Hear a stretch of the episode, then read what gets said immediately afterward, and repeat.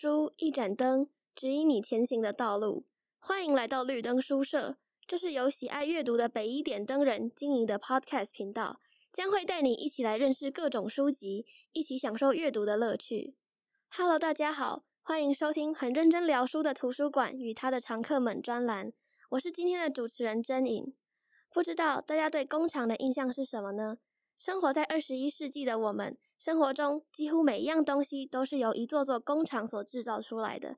牙膏工厂、棉被工厂、晶片工厂、鱼缸工厂、汽车工厂，各种五花八门的产品都在工厂里诞生、加工，经过许多道手续，才最终以大家熟悉的样子来到消费者的手上。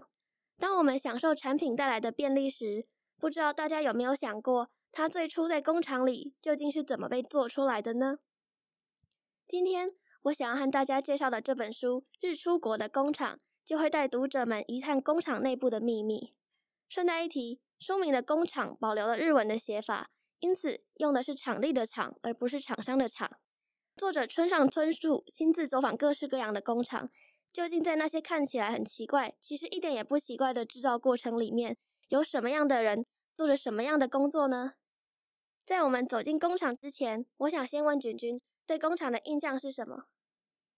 工厂感觉就是很工业化，所以我对工厂的想象大概有两种，一种就是有很多人在里面，像那种卓别林的黑白电影一样，就是会有一个加工链，然后有很多人在上面一直做一样的事情，或是现在感觉比较现代一点的工厂，可能就会有很多机器，然后就会有一个产品这样一直被送，一直被送，经过各种加工程序这样子。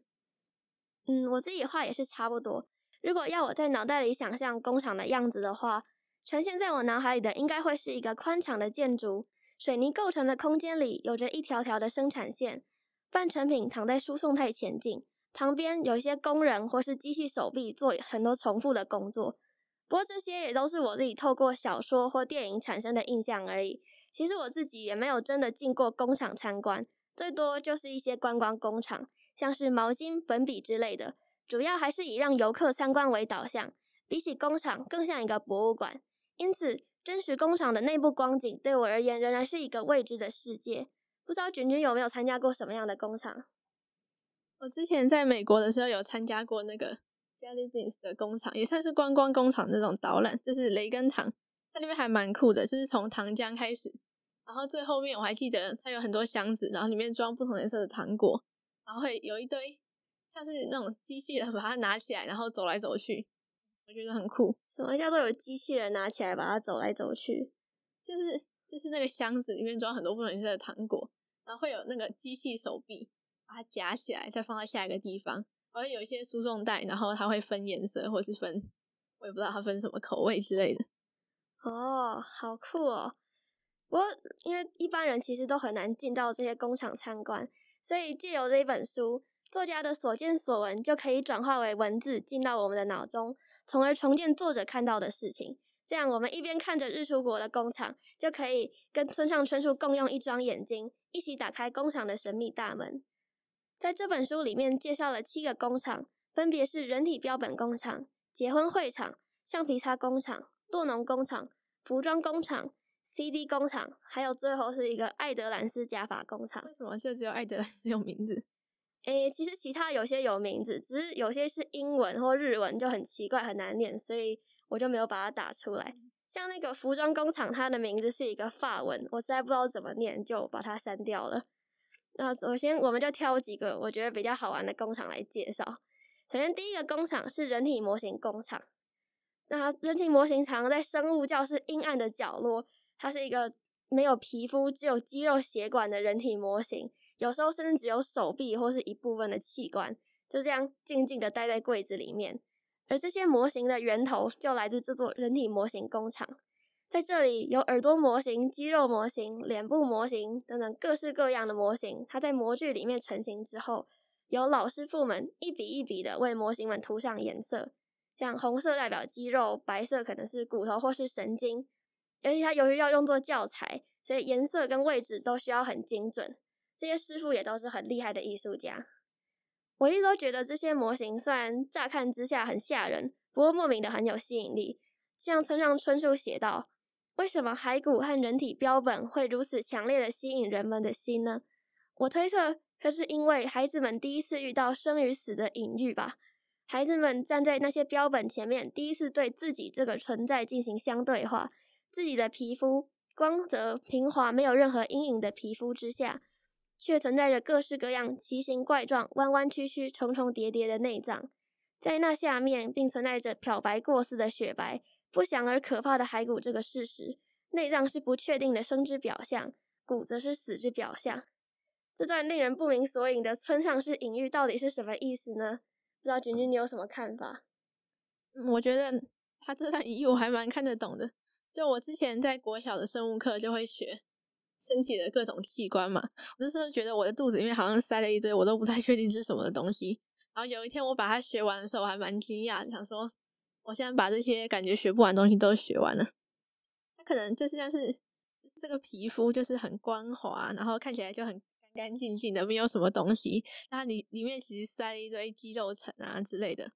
然后那个骨头，感觉那些骷髅头或者是什么沙漠中的白骨，就是象征着死亡。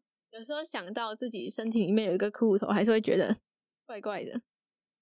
嗯，我也是这么觉得。之前骨折照过 X 光之类的。就觉得看到自己的手里面居然有这么一根东西，实在是让人感觉很奇怪。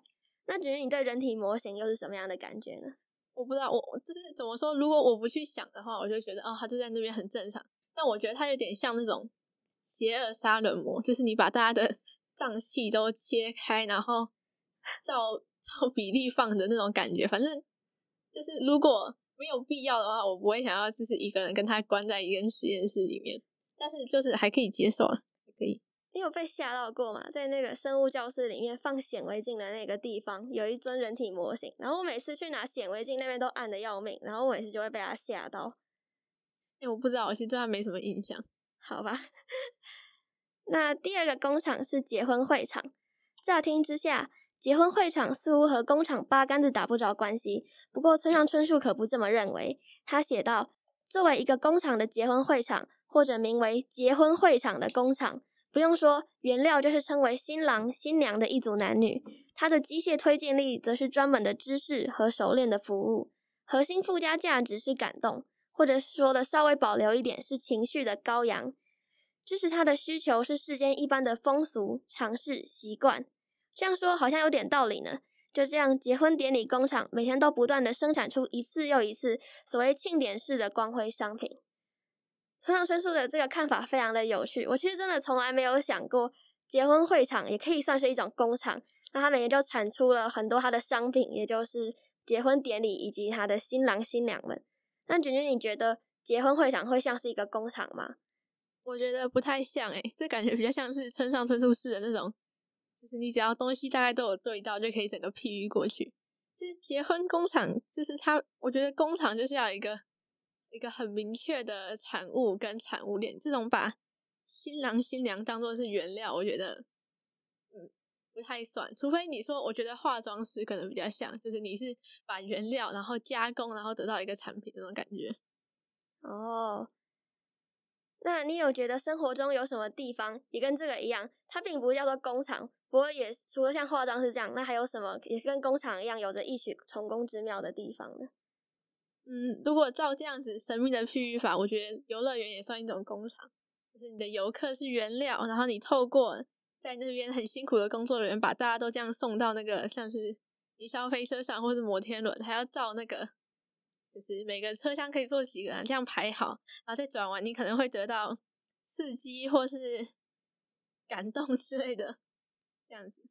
所以它输出的商品就是很多觉得快乐或刺激的人嘛。对，村上春树式的工厂也是有点道理嘛。那最后是爱德兰斯假发工厂。从作者的笔下可以看到，这家假发公司的经营很细心。比如说，像在工厂里面，为了确保产品的品质，每顶假发都是由工人们一针一针把针发缝在网罩上，真的耐力跟眼力真的都很厉害。而在客人委托制作客制化假发之前，也都会需要先进行咨询和讨论。这家公司也对这个咨询室非常讲究，不仅空间要舒适，位置也要很隐秘。因为如果在门口放上大大的招牌，客人可能就不太敢进来。毕竟由于秃头的关系而寻求假发协助，怎么想都是有点不好意思的事情。我记得在村上春树的小说里面也出现过假发的事情，就是在《发条鸟年代记》里面，主角跟邻居的女孩子一起去街上帮假发公司做调查，记录路上行人的秃头程度，并以松竹梅的代号记录，是微秃、地中海或是几乎光溜溜的。我想这个剧情大概就是因为村上春树有做这个假发工厂的参观经验才出现吧。然后他也在本书里面写说，在回程的新干线上。我又一直在想，这家企业很像什么？对了，就像新兴宗教团体一样，清洁而强而有力，拥有坚强的方针，而且明朗，以人们的烦恼为粮食，继续发展成长。而且像正像基督的十二门徒一样，在电视上传播着爱德兰斯的福音。人们因各种不同的原因遭遇不幸，也可以因各种不同的原因而感到幸福。让人不再因为落法问题而烦恼，也可以说是传说福音的一种形式呢。跟着作者参观了这么多工厂，那至于有没有什么工厂是很想自己去一探究竟的呢？我觉得假发工厂听起来很酷啊！就大家不都会去捐头发，但是都不太确定你捐的头发最后到底被拿去做什么，都会说要三十公分长，这样才可以有够的长度可以织进去。然后我又有听到有人说什么他们现在比较不缺头发，比较缺资金跟钱，还有那些做的工人，所以我觉得我会还蛮想去这种假发工厂看看的。我也觉得感觉就很有趣，而且头发超级多，你到底要怎么一针一针把它缝进去，之后变成一个看起来像真发一样的假发？这样想一想，就感觉要花非常多的时间跟心力。最后，这本书是在二十世纪末出版的，至今数十年有余，里面的工厂情形或许在今天已经大不相同了。不用说，机器取代了许多人的工作，这当中自然包括工厂里的人们。不过，我相信世界上仍然还有许多有趣的工厂在默默的运转着，像齿轮一样推动着世界运转。好了，今天的介绍就到这边告一段落。今天所聊的书籍会放在资讯栏，欢迎有兴趣的朋友找原书阅读。除此之外，可以在 IG 搜寻北一点灯人，会有更多不同于 Podcast 的内容。我们的频道也有许多的主题供大家聆听，欢迎再度莅临。